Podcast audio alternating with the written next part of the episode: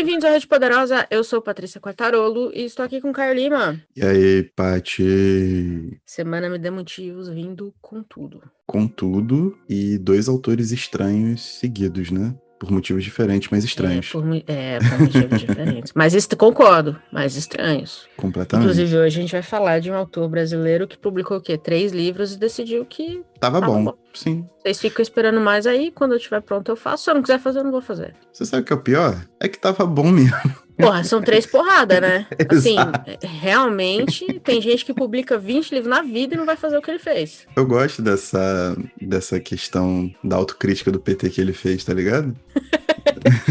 é mestre demais, cara. Muito. É, mas hoje a gente vai falar de um livro. A gente tem, né, o Raduan Assar, conhecidíssimo por Lavoura Arcaica, e o, Arcaica, e o segundo livro dele, talvez o mais conhecido, é Um Copo de Cola, que é o que a gente vai falar hoje. Sim, ele mesmo. E já vou dar meu primeiro motivo aqui, cara. Manda ver. Ele é um motivo que ele é ação de ponta a ponta, né? Não tem muito o que fazer. E essa ação ela é muito tátil, né? É um ambiente muito pequeno, claustrofóbico, as coisas acontecendo. E para mim, desde a primeira vez que eu li, ela tem muita essa coisa de teatral, sabe? Eu fico imaginando realmente uma representação daquilo, uma montagem daquilo. E eu acho que isso facilita muito a compreensão do estilo do Raduan e da genialidade dele também, sabe qual é? Nesse livro. Porque é, é, um desfile, assim, tipo, é um desfile de narrativa, de tratamento da língua que é absurdo. Quando você fala ação, debate, né? É, não, debate. O debate em si. Mas é aquela parada, tipo, é muito.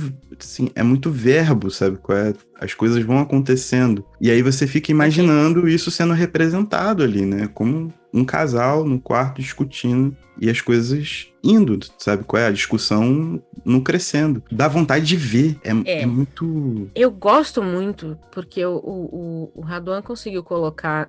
Tem o quê? 100 páginas o livro? Nem Sim, isso, muito. eu acho. É, acho que não chega nisso. Mas é exatamente como as discussões entre opostos tendem a acontecer. Começa sobre nada, sobre coisa nenhuma. É um, né, nesse caso, acho que são formigas. Acho que e sim. Aí, que literalmente a menor coisa que podia causar uma discussão. E aí, aquilo ali vai trazendo aquelas coisas que estão guardadas, não sabemos há quanto tempo, mas estão ali, na, na superfície, borbulhando. E aí ele simplesmente vai jogando tudo. Porque é literalmente como as pessoas conversam. Ele conseguiu colocar no papel exatamente como essas porradas aconteceriam, né? Que assim, as formigas estão ali, daqui a pouco vocês já estão discutindo política, ditadura e escambau. É uma loucura. Para mim, assim, eu tinha colocado como meu segundo motivo, que é a exploração do que há de mais humano dentro do cotidiano, quando a gente quebra um pouco da rotina né? E no caso, a rotina foi quebrada pelas formigas e simplesmente o poço de petróleo exude do meio do nada, né? Arábia Saudita total, porque vem tudo à tona e já era, não tem o que fazer. Essa batalha, esse, ganha, vai ganhando o campo das ideias ali, vai ficando maior, maior, maior, mais eloquente. Mas na verdade são duas pessoas discutindo, sacou? É sempre essa brincadeira com o macro e o micro e essa habilidade de transitar que me deixa muito perplexo assim com o Raduan é, eu, eu gosto porque ele tenta responder uma pergunta que provavelmente todo mundo que. Toda menina que cresceu buscando astrologia tentava responder. Os opostos se atraem. Porque é, um li, é, um, é uma história de opostos, né? Eles têm Sim. opiniões completamente diferentes em quase tudo, sobre quase tudo. E aí a gente fica pensando, pô, é viável você viver? E, e você termina o livro, eu acho que essa é uma sacada muito grande do, do Nansak. Você termina o livro pensando, cara, é viável você estar com alguém que discorda de você em tudo? E aí, ainda mais agora né? Que a gente vê um país vai divididíssimo no meio entre, entre dois duas opiniões, uma uma mais extrema do que a outra, mas assim duas opiniões diferentes, razoáveis. É viável você você tá com alguém que, que no básico, no básico discorda de você? Eu não sei se é uma resposta para isso, mas eu, eu gosto que ele traz a pergunta e ele mostra o que acontece, ou pode acontecer. Sim, mas eles partem eles partem da discussão no momento antes onde o desejo tinha prevalecido, né? Tipo, existe uma potencialidade maior do que o próprio oposto, né? Maior do que a racionalidade em algum momento ali, que os dois estavam juntos. Eu acho que isso é muito interessante também, né? Exatamente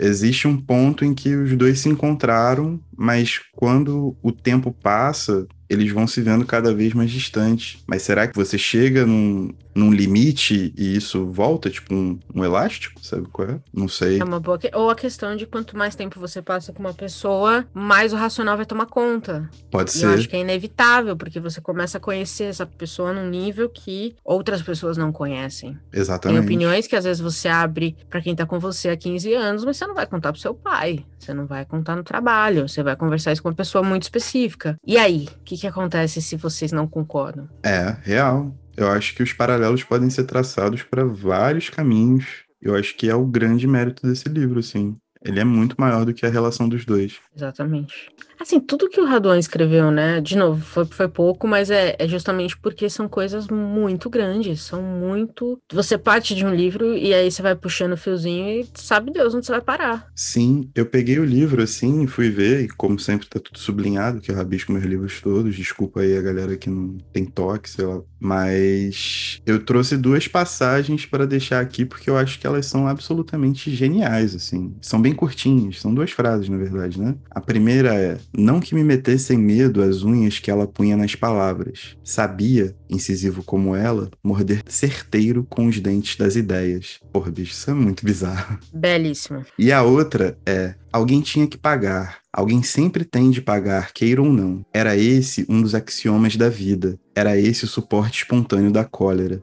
quando não fosse o melhor alívio da culpa. Pô, bicho, que isso, tá ligado? Pariu, o Raduan só escreve demais, cara. Tá Ele ligado? escreve demais. O maluco criou um mundo numa frase, mano. Puta É. merda. É absurdo, não tem o que fazer. Bom, é isso. Se, se esses, tudo que a gente falou aqui não for motivo suficiente, eu diria que essas duas frases que você trouxe deveriam ser, Sim, por favor. por favor. Leitura assim- minha ainda, coisa inédita nesse podcast. Pois é, três livros. Você consegue zerar toda a obra do, do Raduan em, em um mês.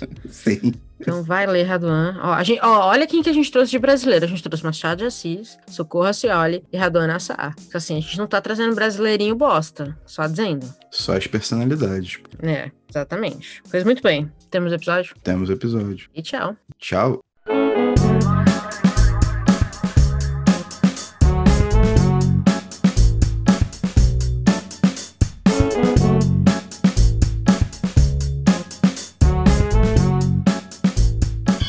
I want you to know the power of the underground. We'll fight alone, just as we used to do in those days. All right. Fight just like we used to do.